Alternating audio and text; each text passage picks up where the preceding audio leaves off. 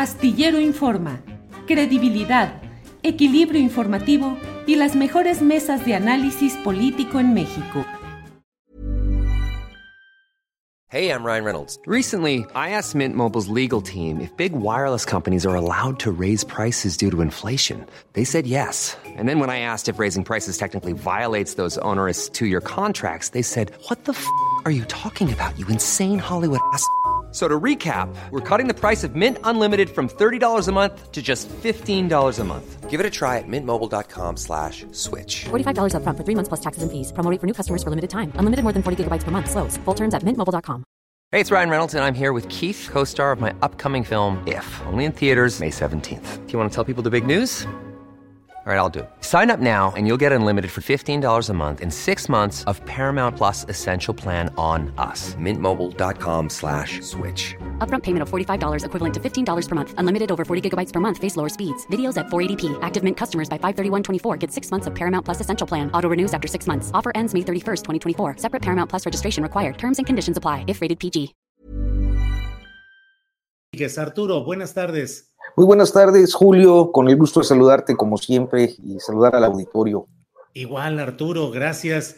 Arturo, ¿tú vas a los consultorios del doctor Simi o cómo, digo Simi o compañía, eh, o cómo, cómo es ese tema?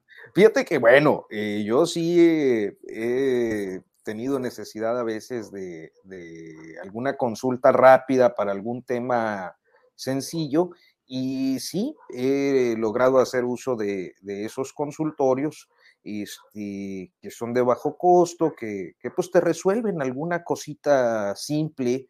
Eh, yo creo que, bueno, al menos en mi caso, pues yo sí sé que si tuviera un padecimiento más eh, grave, pues buscaría otro, otro tipo de, atención médica.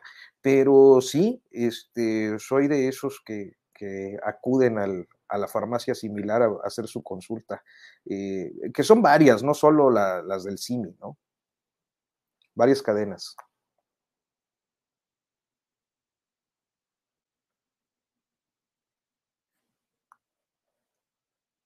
que pueden llevar a situaciones críticas de salud.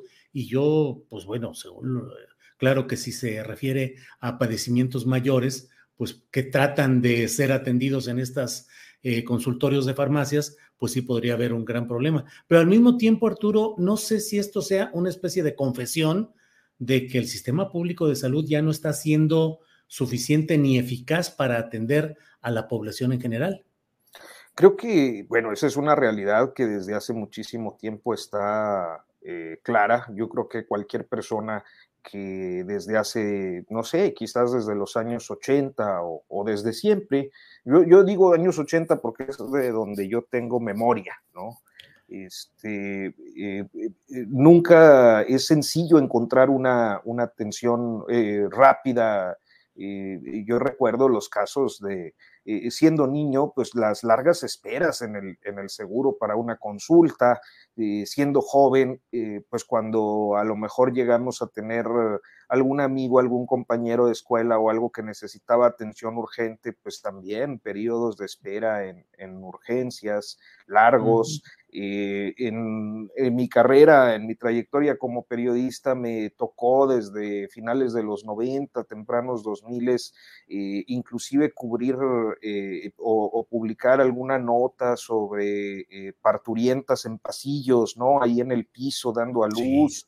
Y entonces tenemos un, sistema de salud colapsado desde hace mucho tiempo eh, que, bueno, puede tener muchísimas causas y de algún modo creo que este servicio de, las farmacias con consultorio, pues ha resuelto eh, o ha atendido a, una gran cantidad de personas que, que no pues que no logran una atención más rápida en un sistema de salud. Este, Claro, eh, yo creo que López Gatel tiene razón, eh, condiciones eh, precarísimas. Tampoco es que los médicos del sistema de salud pública puedan presumir de condiciones muy ventajosas, pero quizás un poquito mejor sí. Gracias, Arturo. Ya está por aquí Temoris Greco, a quien saludamos como siempre con gusto. Temoris, buenas tardes. Hola, hola, hola, buenas tardes, ¿qué tal? ¿Cómo, cómo están Arturo, a Julio? Gracias, Temoris. Espero que nuestro querido Arnoldo no nos, no nos deje sin Navidad el día de hoy. Pues ya ves cómo es él, ha de estar preparando todas sus uh, alocuciones próximas. Eh. Lo esperamos en unos segunditos. Temoris, eh, estamos haciendo consultas sobre los consultorios de farmacias del estilo del doctor Simi. ¿Cómo ves ese tema? ¿Tú has ido ahí? ¿Qué opinas del servicio? ¿Qué opinas el, el contraste que establece respecto a las fallas en el sistema de salud pública? Temoris. Bueno, sí, sí, sí he ido ahí. O sea, estos, esos consultorios responden o tratan de satisfacer una necesidad real, que es, es la de eh, tratar de tener atención rápida y barata en un lugar cercano eh, eh, a, tu domicilio. Ya hace un momento Arturo pues estaba comentando los problemas de los servicios de urgencias. Y, y, y, y aunque alguien puede intentar decir que funcionan bien, el hecho es que estos consultoritos tienen miles y miles de, visitas eh, todo el tiempo y es por eso que han proliferado, porque las farmacias o los dueños de las farmacias han encontrado que, que a ellos, para sus propósitos, les funcionan, les sirven, les llevan clientela, y esto es porque la gente eh, eh, efectivamente encuentra que satisfacen algunas de sus necesidades he tenido, recuerdo en particular que en algún tiempo eh, cerca de mi casa había una, una médica muy joven, una chica que era muy buena, muy dedicada y, digamos que me, que me, parecía que estaba muy bien eh, en, en, cuanto a lo que se puede esperar de este servicio, pero es la excepción. Y, y también en algún otro consultorio me tocó un cubano que eh, yo imagino que era un migrante que estaba intentando llegar a Estados Unidos, mientras tanto necesitaba tener algún tipo de ingreso y probablemente tenía algún tipo de conocimiento médico, con lo cual fue aceptado por esa farmacia. Y ahí yo no lo culpo a él, sino a la farmacia, ¿no? O sea, ¿qué clase de requisitos se están poniendo? Eh, me parece que hay una enorme irresponsabilidad en el establecimiento de estas redes. Me parece que el doctor López Gatel tiene razón a señalarlas, porque finalmente mm, los, los dueños de las farmacias no se están preocupando por ofrecer una atención convenientemente limitada para que los usuarios sepamos qué podemos esperar de ellos y qué no. Y, y, también he tenido diagnósticos malos e insuficientes ahí, y yo creo que todos los hemos tenido. Entonces, la cuestión ahí a mí me parece que, o sea, en principio la denuncia de López Gatel es correcta. Lo malo es que no está diciendo qué se va a hacer, porque no van a acabar con esos sistemas, no se está proponiendo hacerlo, pero tampoco se está proponiendo mejorarlos. Y aquí es en donde está la falla. O sea, vale, se señala, eh, eh, el doctor hizo el diagnóstico. Ahora, ¿cuál es su prescripción? ¿Qué es lo que la Secretaría de Salud va a hacer para asegurarse de que la gente que necesita usar estos servicios los pueda usar con, con seguridad y que las farmacias que los ofrecen lo hagan eh, eh, garantizando la calidad de los servicios. Es lo que yo quisiera saber porque es lo que no se está tocando. Gracias, Temoris. Ya está con nosotros Arnoldo Cuellar, a quien saludamos con gusto. Buenas tardes, Arnoldo. ¡Eh! eh hielo ahí! Arnoldo, buenas tardes. Este está muy bajito el volumen de tu. A ver, espéranos un segundito. Está mal tu micrófono, creo, Arnoldo. Habría que cambiarlo. Déjenos ver mientras tanto. Este. Se nos resiste, Arnoldo Cuellar. Se nos resiste, Arnoldo. ¿Qué sucede? Si quieres, en lo que arreglamos el asunto del micrófono, déjame ir con... ¿Ya, Arnoldo? ¿Cómo se escuchó ahora? Ah, bien. Ahí, ahí se escucha ya bien, ahí se escucha bien, ya, muy bien. Arnoldo Cuellar, estamos hablando sobre los consultorios de farmacias, los del doctor Simi y otras farmacias del ahorro, Guadalajara, etcétera. Eh, hoy el subsecretario de Salud López Gatel dijo que son un engaño y criticó fuertemente el asunto. ¿Qué opinas de su uso? ¿Tú mismo has acudido a ellas? Eh, ¿Resultan satisfactorias en lo inmediato? ¿qué opinas? Y luego le voy a preguntar a Arturo que nos dé, por favor, una de esas cátedras que luego nos da en estas reuniones sobre la historia de los González Torres, que no deja de ser una ironía que Emilio Martínez Manatú, que fue gobernador de Tamaulipas y luego secretario de salud, y que fue quien inició toda esta historia del poder político y el poder económico, eh, una hija de él se casa con Jorge González Torres, fundador del Partido Verde, y luego, eh, pues ahí están los González Torres, el Niño Verde, eh, Víctor González Torres, que es el dueño de las farmacias Simi. En fin, luego le pedimos a Arturo. Farmacias el, Fénix también. Farmacias el Fénix en su momento.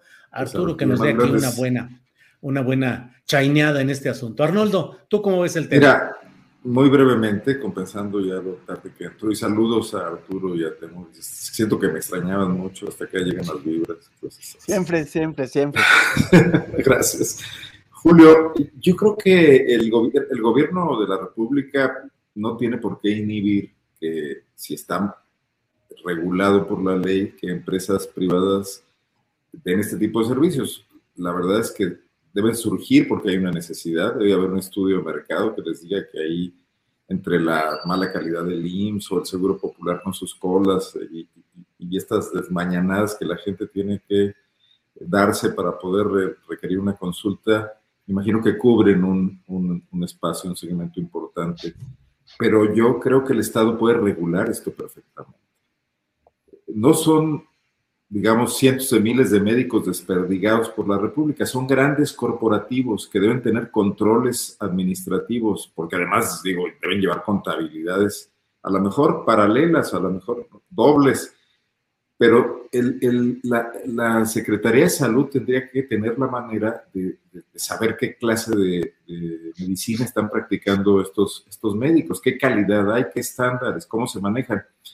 Entonces, este tema muy recurrente de la 4T, de señalar flamígeramente a quienes andan haciendo las cosas mal, pero no regularlos con los instrumentos de política pública que tienen a su disposición, que además están eh, legitimados para ejercerlos por un mandato popular inédito, es donde me parece que hay un cortocircuito.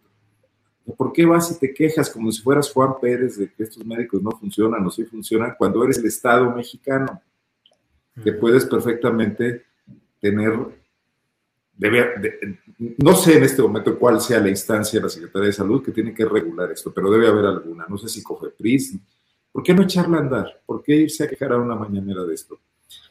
Yo no he usado muy seguido estos consultorios, salvo cuando tienes que tomarte un antibiótico porque la infección no cede y, y, no puedes ir al médico y el seguro tienes que pedir cita con una anticipación y si vas con un médico te cobra 800 pesos vas ahí a que te den 100. También entiendo que hay un abuso de este tipo de medicamentos, lo que señala López Gatel, que a la larga tiene un efecto negativo en la salud pública, que es el hecho de que ya los antibióticos no sirvan para nada porque todos estamos sobremedicados con ellos, ¿no?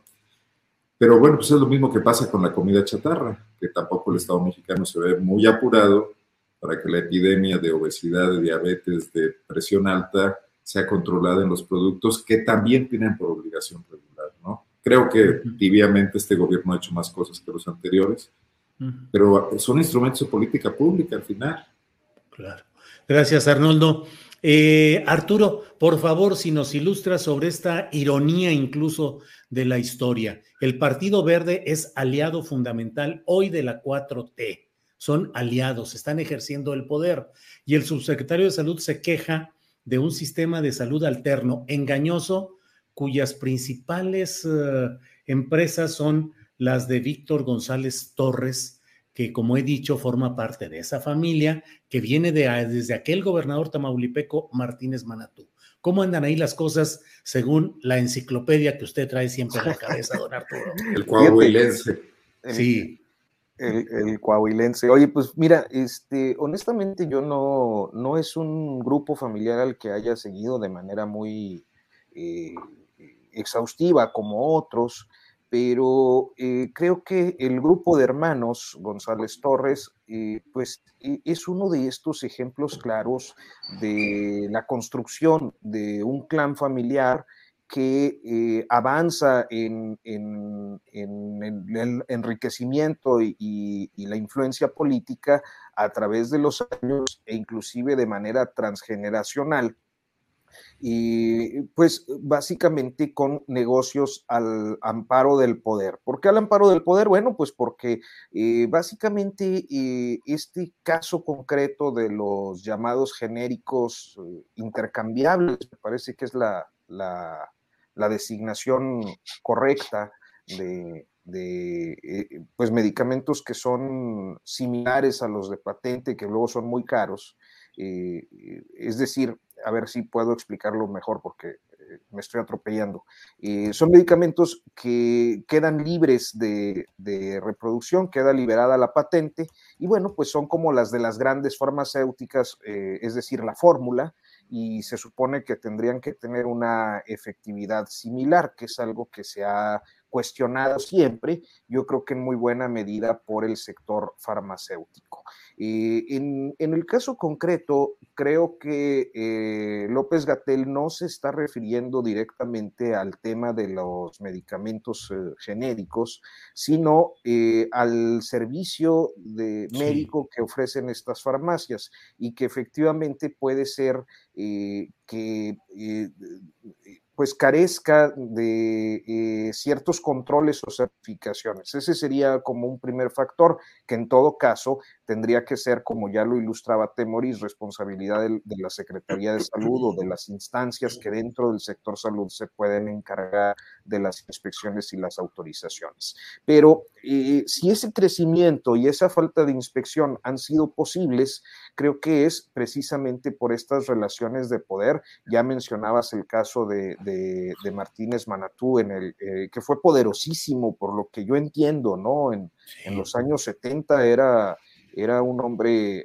eh, auténticamente poderoso, para empezar, pues por tener el, el, derecho de picaporte y, ser el, que abría y cerraba la puerta del despacho presidencial, y luego, pues como gobernador de Tamaulipas, ciertamente en un periodo de, eh, pues mucha riqueza económica basada principalmente en la actividad petrolera y, el grupo familiar, pues, que me parece, si no me falla la memoria, este, pues es eh, Víctor, eh, que debe ser el, doctor Simi, eh, Javier, que debe ser el de las farmacias del Fénix, Enrique, que es el, jesuita, ¿no? Que fue rector muchísimo tiempo de la, de la Universidad Iberoamericana, y, este, y, Jorge. Jorge, que es el, el otro eh, fundador del, Partido Verde Ecologista, que pues dejó eh, la herencia a, su hijo, el, llamado niño verde, que ya no más de niño le quedó el mote, ¿no?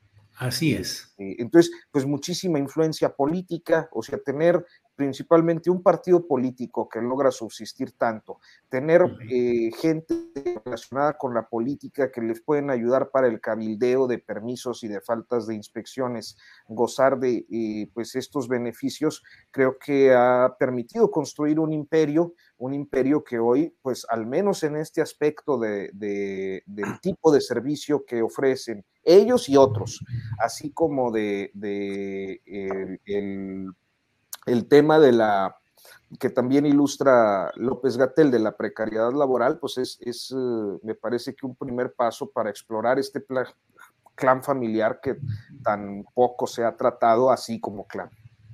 Gracias, Arturo. Eh, Temuris Greco, mira, déjame poner un uh, tuit. Y, eso que dijo que no sabía, ¿eh? Sí, sí, es que no sabía, si anda muy, muy, muy fuera de, jugada, mi querido Arturo, y ve nomás todo lo que nos aportó. Mira lo que dice la silla rota. Dice, presenta Fiscalía de Campeche, supongo que solicitud de desafuero en Cámara de Diputados contra Alejandro Moreno Alito como probable responsable de enriquecimiento ilícito.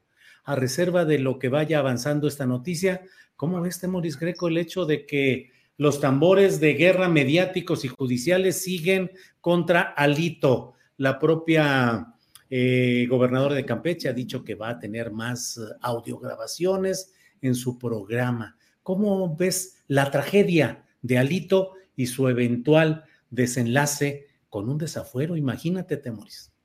Bueno, siguiendo lo que, un, poquito el, tema que traíamos antes de, pasar a, Malito, este, el, tema de los, de los González Torres, es que, o sea, es una familia, es un clan, como, como, como decía Arturo, con mucha vocación de poder. Ya mencionó que Enrique González Torres durante algún tiempo eh, pues estuvo al frente de la, de la Universidad Iberoamericana.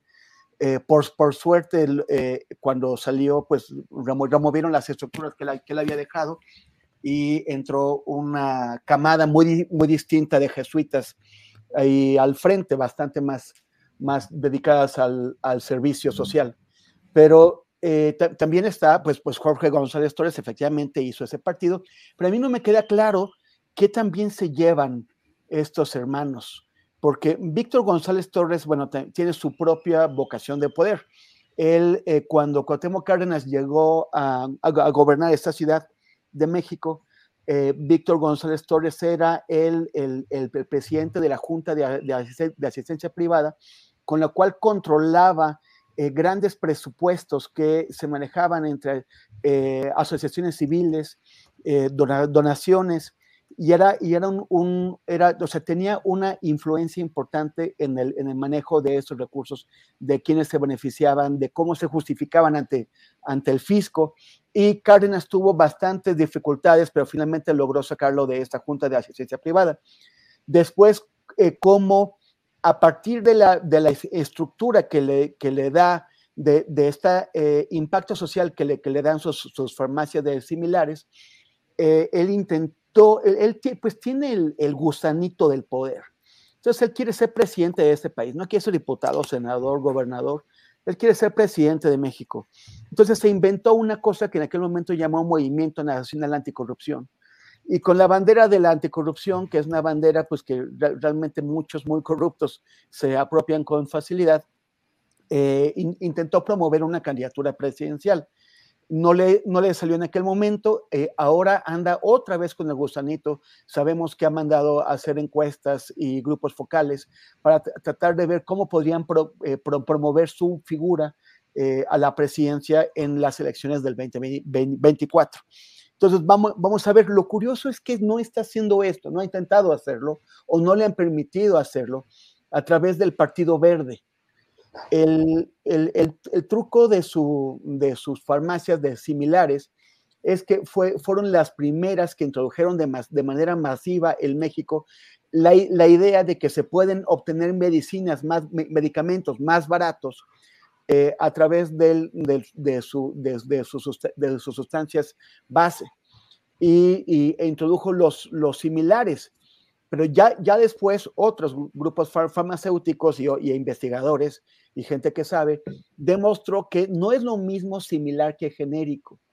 El, compuesto eh, que, sirve para una medicina de patente puede ser reproducido o sea, en, un genérico y eso sí deberían producir un resultado eh, idéntico al de la medicina de patente, al de medicamento de patente. Los similares no, los similares se parecen, y yo creo que pues igual puede ser este, algo parecido con lo que, lo que ocurre con el Partido Verde, porque eh, posiblemente Víctor González Torres no sea un genérico del Partido Verde, pero sí un similar. Sí, sí, sí, porque hay muchos vasos comunicantes, claro.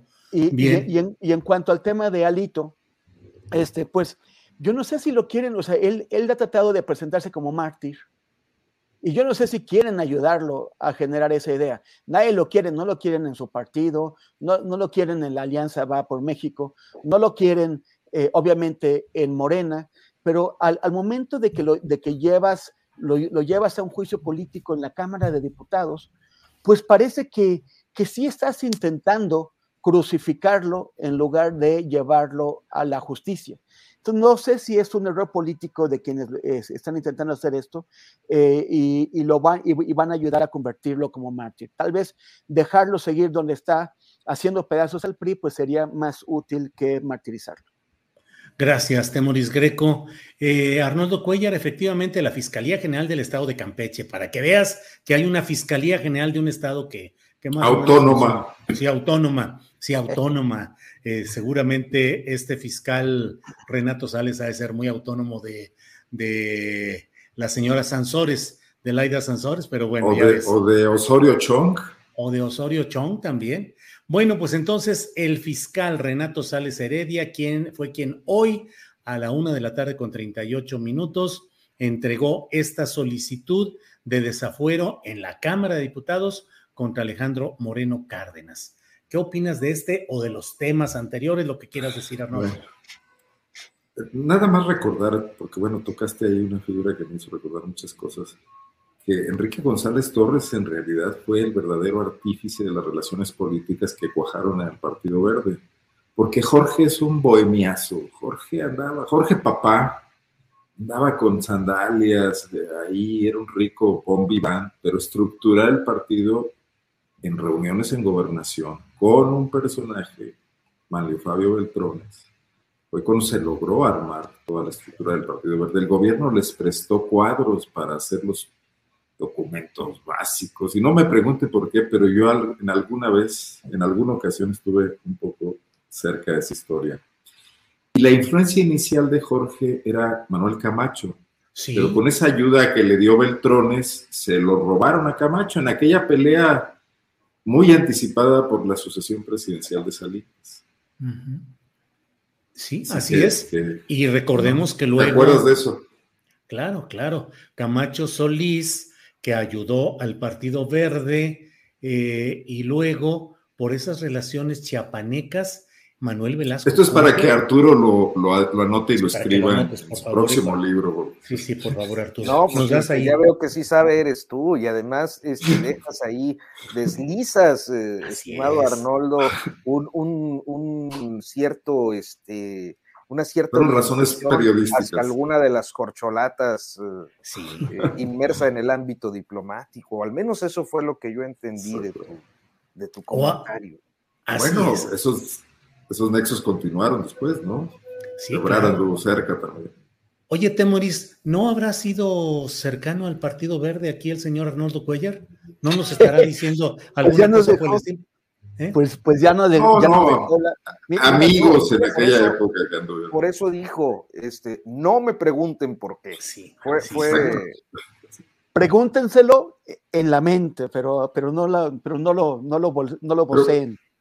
Defiéndete, Arnoldo, por favor. Las, nada más recordar, no, no, no creo que no son ataques. ¿Alguna vez, alguna vez bailaste junto a Jorge González Torres llamando así a la lluvia y a los... Y a los me lo llegué a encontrar en, las, en el Palacio de Gobierno de Guanajuato. Casual. Subiendo las escaleras para ir a ver a un gobernador que seguramente era Corrales Ayala. El último del PRI, por cierto, porque recorrió el país para, para promover al verde y conseguir apoyos de los, de los gobernadores pero cuando se sentaban a negociar con, bueno, pues con Mario Fabio más que con Gutiérrez Barrios, era Enrique González Torres. ¿Cómo ve la suerte? Estaba, perdón, estaba cerca de, de, de, no, ya no era Corripio, yo, no, no recuerdo, Julio, a lo mejor tú te acuerdas más de, que en aquella época era el, arzobispo primado de México, ¿no? Sí, Ernesto Corripio Ahumada. Y sobre el tema de Alito, ¿cómo ves la situación, Arnoldo? Pues mira, sí me parece que, Renato Sales es un buen abogado, yo creo que debe traer estructura a sus cosas. Yo creo que Alito en, Campeche dejó elementos regados por toda la muralla para, para, promover situaciones, desde luego, esas son las cuestiones jurídicas. Pero bueno, esta Cámara ya, ya ha aprobado, bueno, no, no esta, la anterior, porque todo era otra legislatura, pero Morena en general no es muy ducho para esto. Y eso que era Pablo Gómez el que intentó desaforar, bueno, que lo logró, ¿verdad? Pero luego el Congreso de Tamaulipas lo frenó a cabeza de vaca. Pero a ver, yo veo otra sutileza, Julio. Pues este escándalo que va a unir a Marco Cortés y a Jesús Zambrano rápidamente en torno al hito, va a dejar atrás el tema de la Guardia Nacional, de los ataques de la semana pasada y, de la militarización, ¿no? Y, la 4T ha demostrado muchas habilidades para prender infiernitos cuando quiere que se desvíen eh, la atención de ciertas cosas. No, no descartemos esa hipótesis sospechosista. Gracias, Arnoldo. Eh, Arturo, eh, pasando justamente al tema que menciona Arnoldo Cuellar, ¿cómo has visto todo el desarrollo narrativo los posicionamientos políticos y mediáticos eh, luego de esos cuatro días eh, candentes en varios estados del país. Es decir, más allá de los hechos en sí, ¿cómo has visto los posicionamientos políticos? Ha habido quienes incluso eh, han hablado pues de que es necesario deponer al presidente López Obrador y por otro lado la propia 4T pues parece haberse ya encerrado en la postura de decir es propaganda del narco, es una provocación. ¿Qué opinas, Arturo?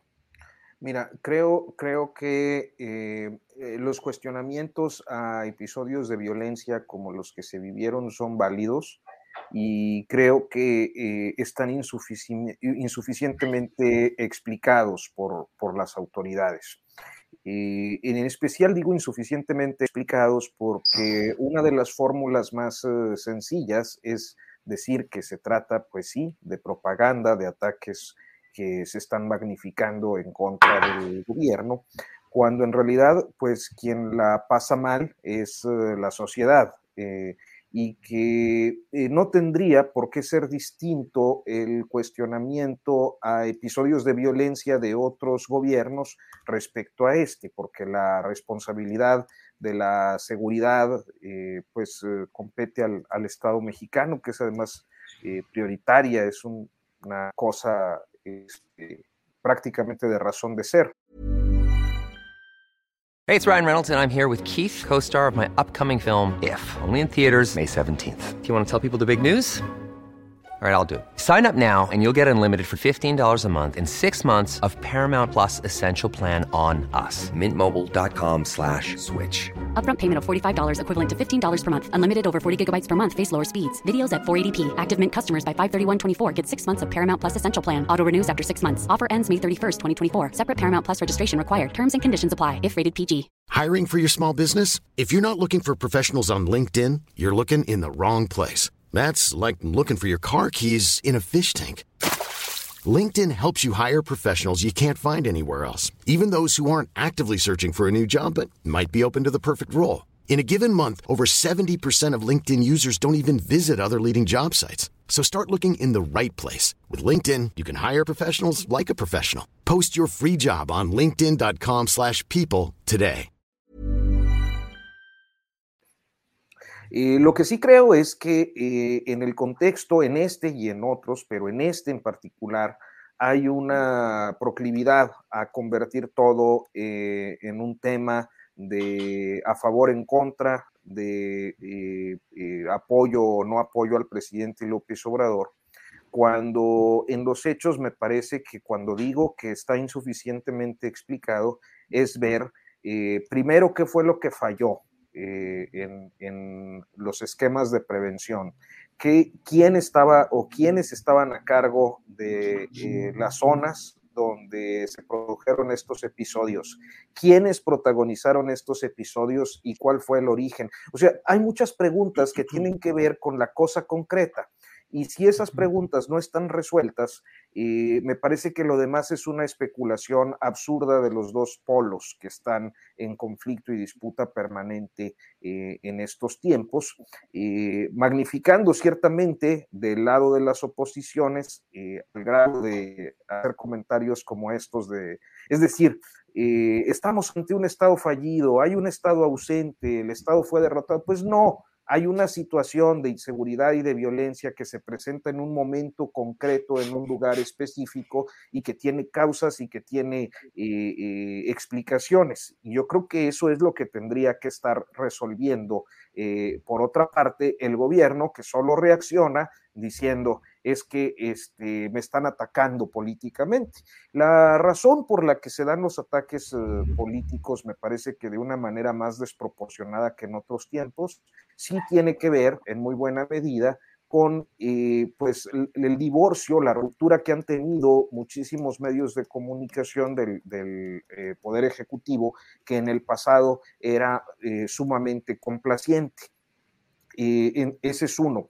el otro es que el presidente desde su campaña y al asumir la presidencia asumió la responsabilidad de manera personalísima del tema de seguridad cuando en realidad no tendría por qué hacerlo. Es decir, él es jefe del Estado mexicano, claro, tiene una responsabilidad política, claro, bajo su, su mando, eh, pues están las Fuerzas Armadas, está la política de seguridad, eh, están las definiciones respecto a quiénes y cómo se integran los equipos de, trabajo eh, en el gabinete de seguridad. Eso creo que, bueno, pues es claro, pero eh, tampoco se puede responsabilizar siempre eh, a un presidente como si él fuera a andar operativamente ahí en, Ciudad Juárez o, en Tijuana o, en Jalisco, Guanajuato. Este, pero creo que él lo propicia al asumir la responsabilidad personalísima del asunto.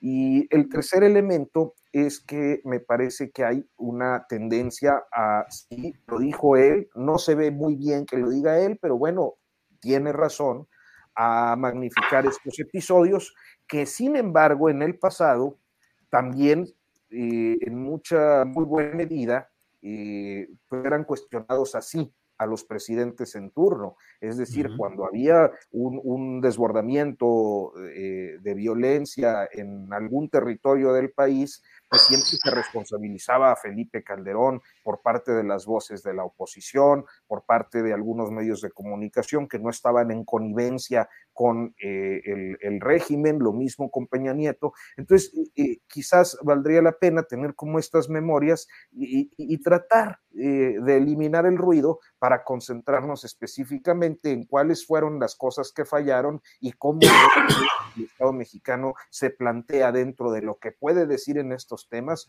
resolver. Pero lo demás creo que es mucho ruido. Gracias, Arturo Rodríguez. Temoris Greco, mucho ruido, eh, provocación, intereses extranjeros, polarización, demasiada neblina que no nos deja ver el fondo. ¿Qué pensar respecto a lo que ha sucedido en este tema, Temoris?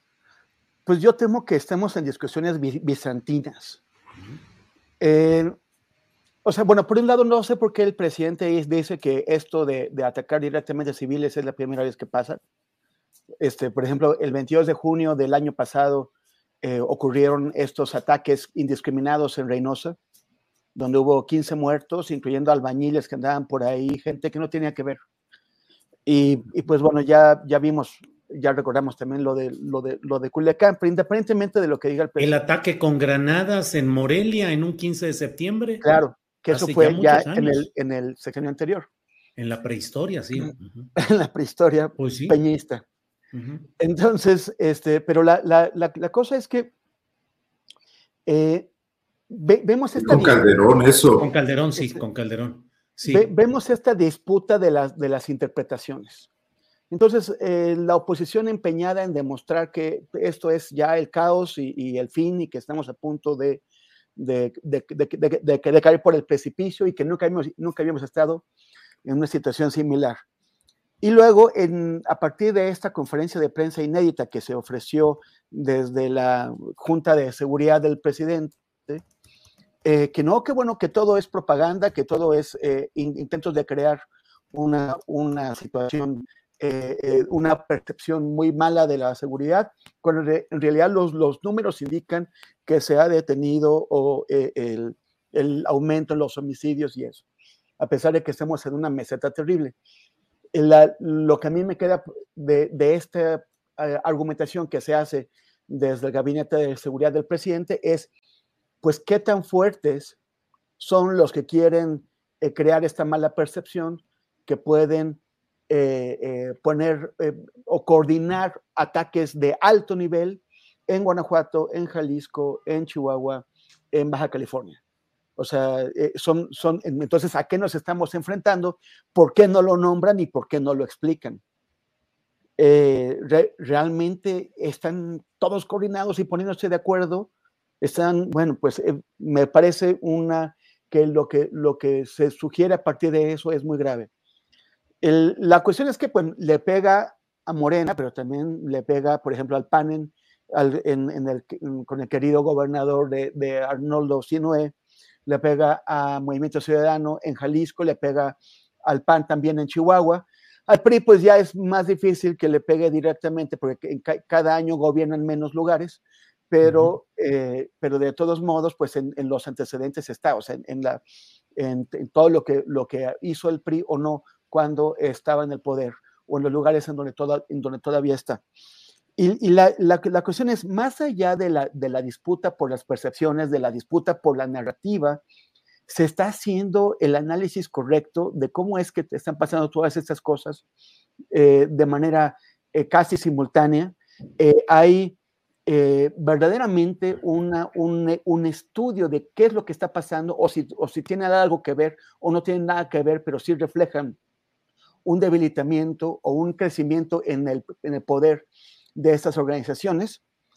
Y, mientras unos alegan una cosa y otra, me acordé de lo que ocurría en 1452 en Estambul, eh, cuando, cuando el sultán Mehmed II estaba a punto de conquistar la ciudad y de destruir el imperio bizantino. Y, y, adentro las grandes discusiones no se estaban, no giraban en torno a cómo impedir la caída de, las, de la gran ciudad, eh, sino en cuanto a cuántos ángeles cabían en la punta de un alfiler. A esto se llama discusiones bizantinas. Cuando ante una emergencia, eh, los, los, que están en peligro se dedican a discutir otras cosas y no lo que, lo que realmente es urgente. Y me, me pregunto si estos debates en la oposición y también desde, desde el gobierno no nos están distrayendo de lo principal, que es ver cómo nos unimos para, ponerle un condenado alto a esta violencia. Gracias, Temoris Greco. Arnoldo, tu interpretación de las causas por las cuales, es decir, no las causas eh, eh, operativas o tácticas, la movilización, los incendios, sino cuál puede ser la lógica de poder que hizo que se concatenaran actos de este tipo en varios estados y que tuvieran como característica una masiva agresión contra población civil. Bueno, pues los, jefes criminales también leen periódicos y también siguen las redes sociales, ¿no? O sea, yo creo que si algo funciona en un determinado asunto para arrinconar al Estado o a las fuerzas. Eh, el modelo Ovidio.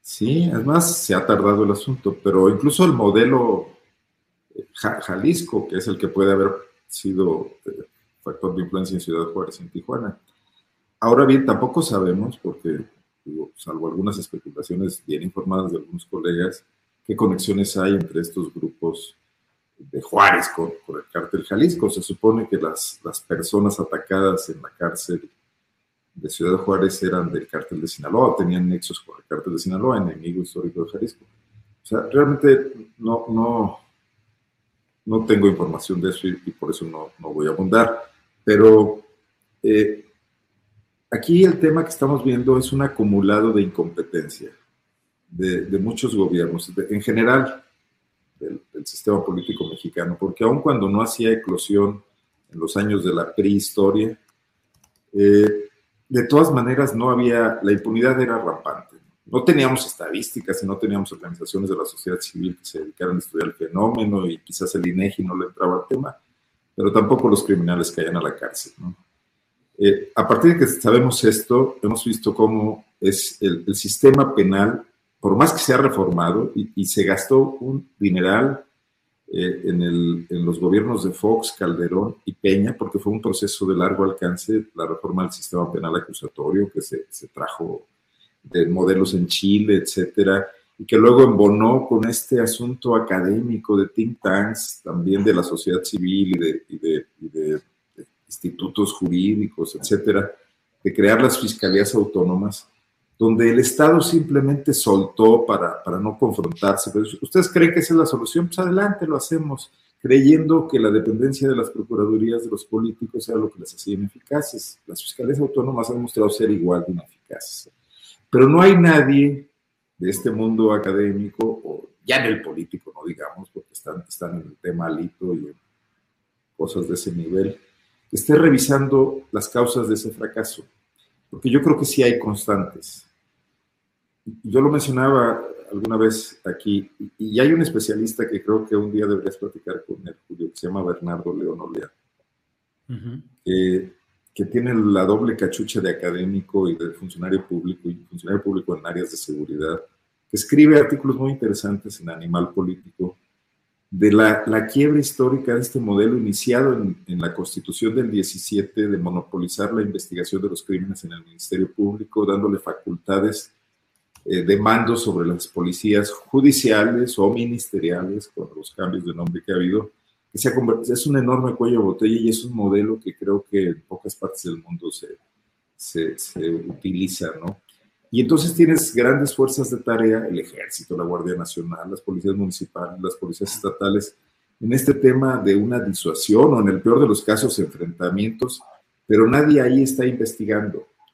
Cuando, cuando ocurren delitos de esta naturaleza, por ejemplo, en Guanajuato hay rumores no confirmados porque es un muro de opacidad la Fiscalía de Guanajuato, como todas las fiscalías, de que tres de los once detenidos el día de los incendios salieron libres por fallas en el proceso de por, detención indebida. No recuerdo el tecnicismo que, con el que se le califica esto para, para, soltarlos. No lo hemos logrado confirmar. Lo, publicaron algunos periodistas que suelen recibir filtraciones de la propia fiscalía. Entonces, ¿qué, qué pasa? Los, los cárteles tienen ya buenos abogados los, eh, tienen despachos trabajando que además ni siquiera son grandes juristas, simple y sencillamente detectan las fallas que hay en cada parte del proceso.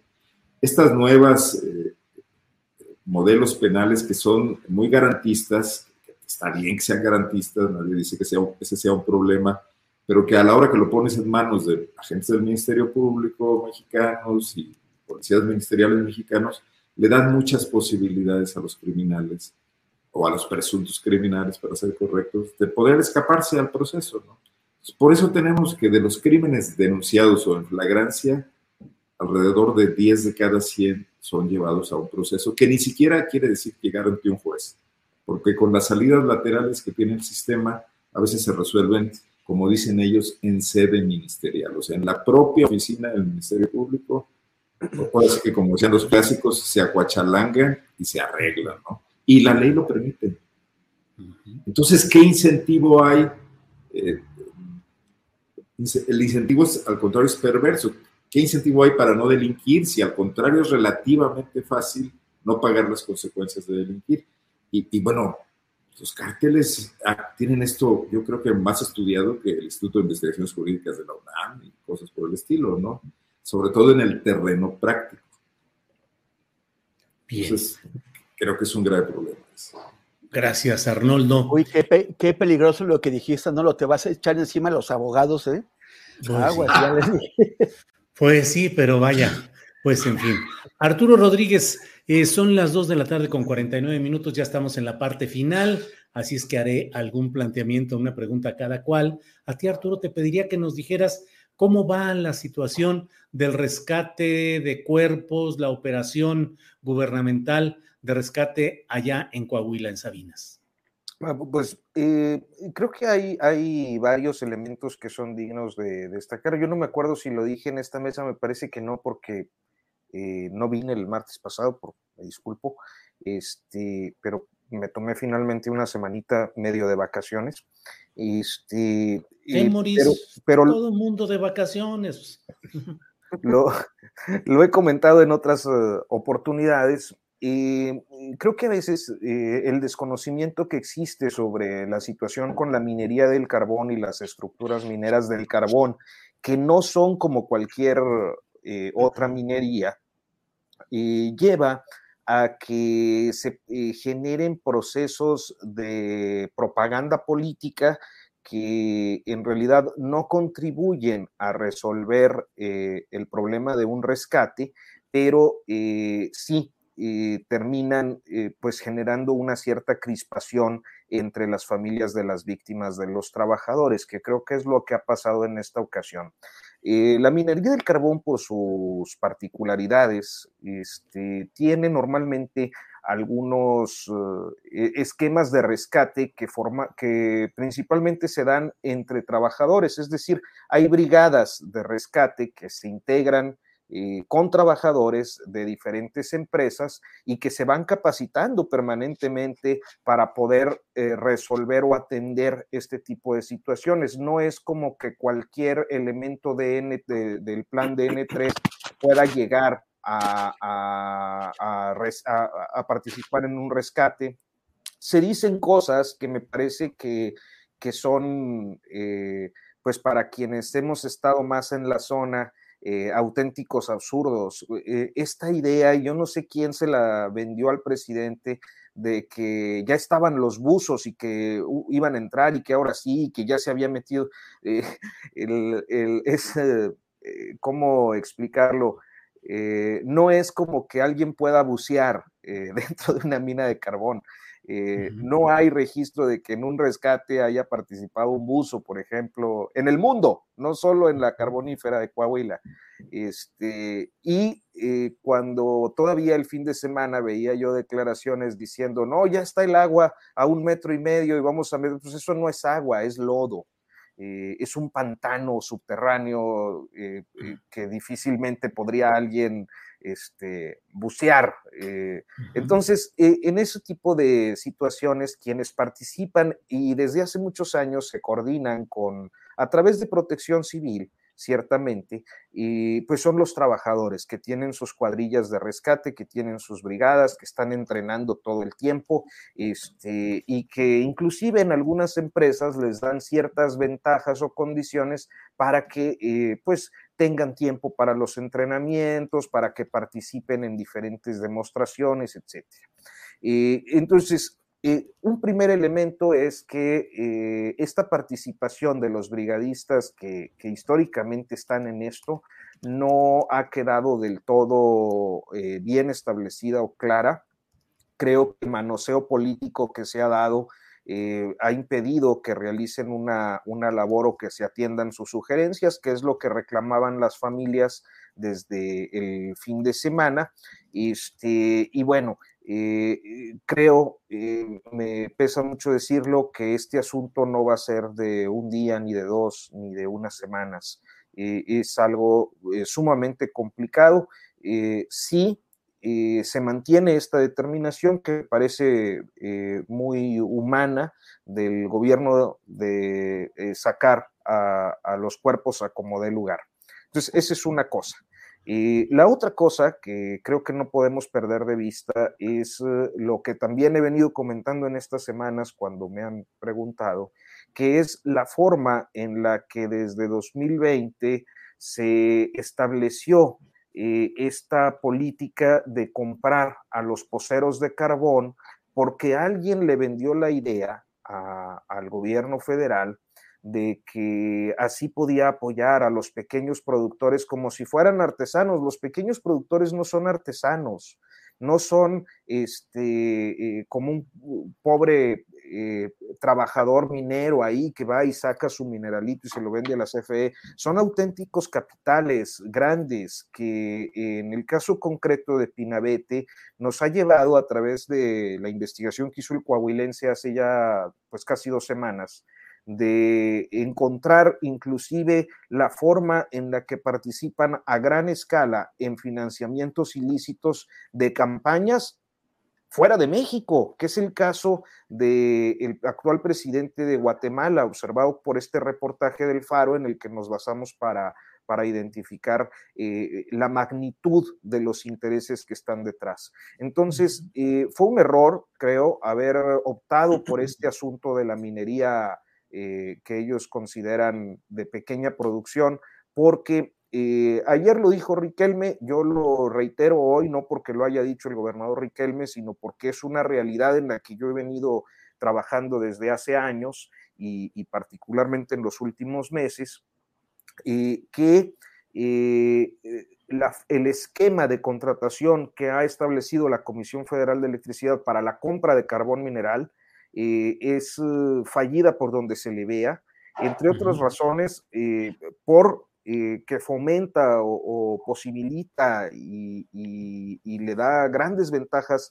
al coyotaje, a, los, a las minas ilegales, porque no verifica los centros de trabajo, porque no verifica que auténticamente aquellos que son beneficiarios de una adjudicación tengan la capacidad para, para satisfacer la, contratación y eh, al no verificarlo, pues lo que tenemos son a veces intermediarios que le compran a minas más chiquitas que no son minas, son verdaderos centros de, explotación laboral equiparable a la esclavitud con eh, situaciones deleznables y, condiciones de seguridad eh, muy precarias.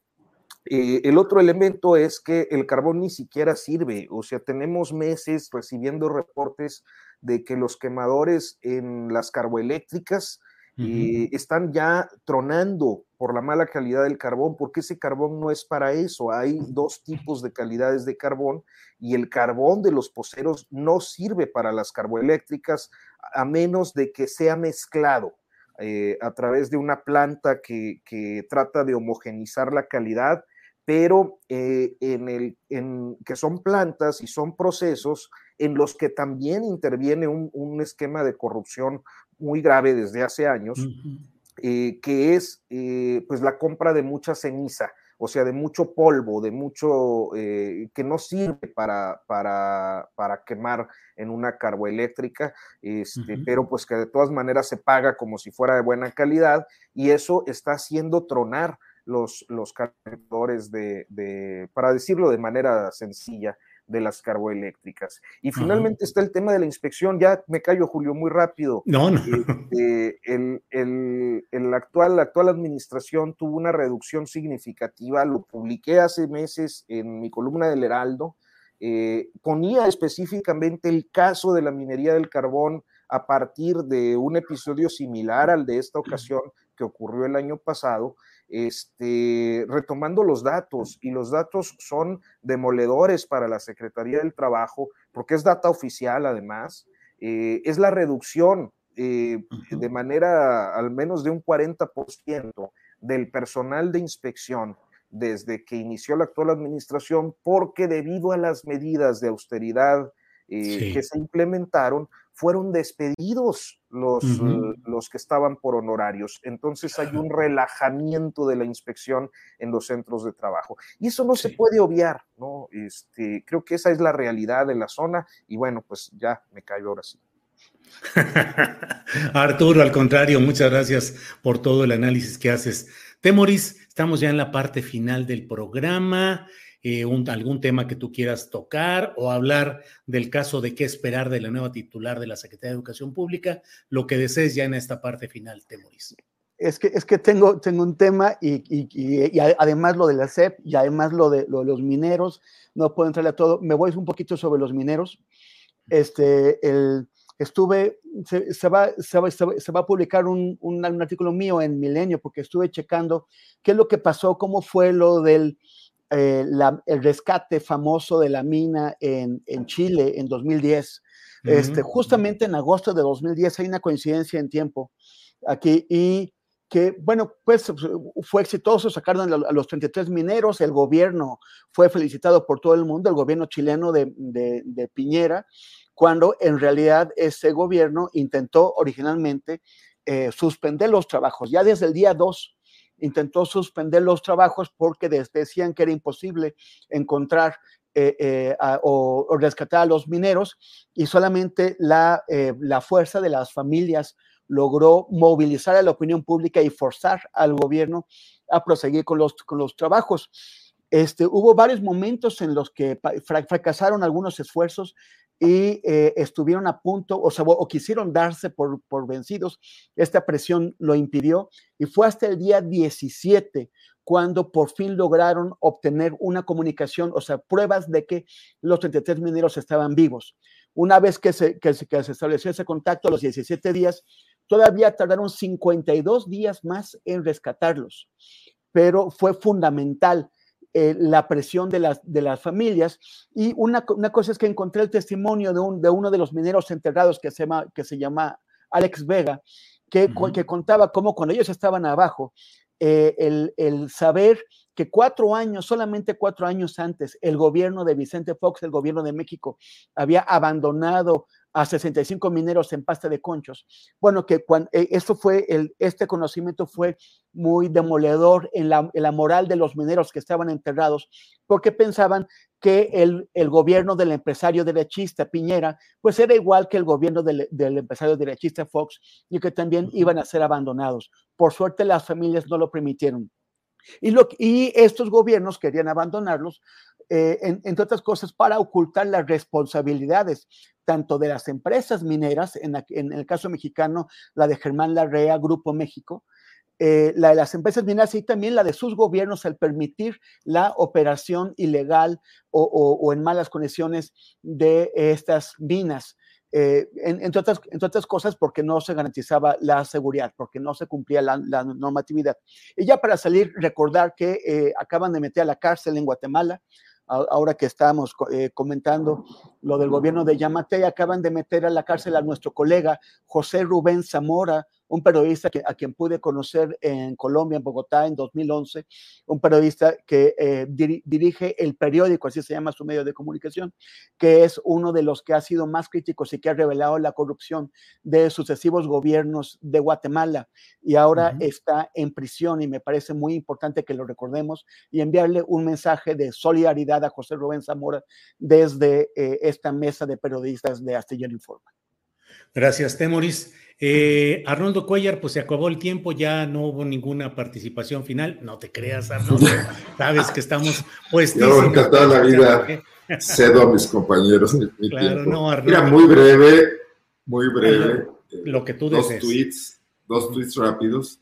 Eh, Kenia López Rabadán ponía un tweet queriendo ser ingeniosa, ya sabemos, donde decía cómo es que pasamos de Vasconcelos a Leticia Ramírez sí. en la Secretaría de Educación y una compañera de Pop Lab en Guanajuato, Kenia Velázquez, le pone, bueno, pues porque en medio estuvo Josefina Vázquez Mota, ¿no? Pues sí. Creo que me parece que de eso no hablan, ¿no?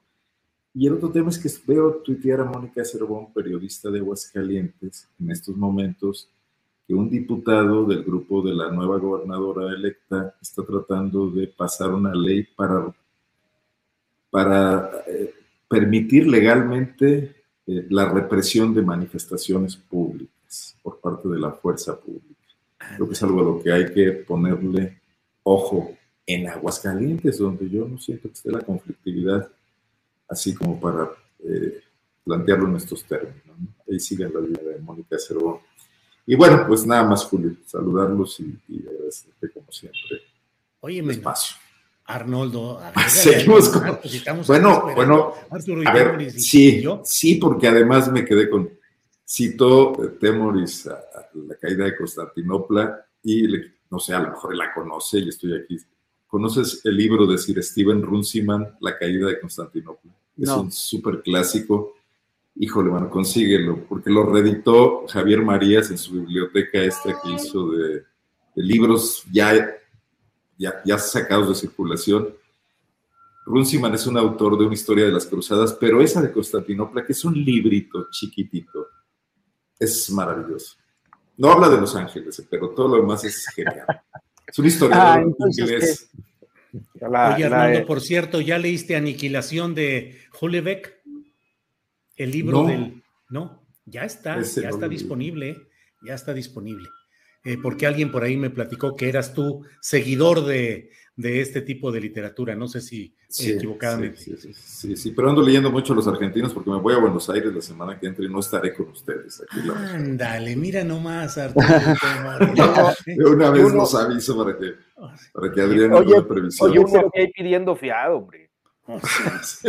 Oye, oye, Arnoldo, pero ¿qué onda con el spoiler? Yo nada más les conté que el sultán estaba a las puertas de Constantinopla, no que ya había caído, ya, ya lo spoilereaste, ya tremendo. Y además el último emperador bizantino cayó en las murallas combatiendo, Miguel se llamaba, y nunca encontraron su cadáver.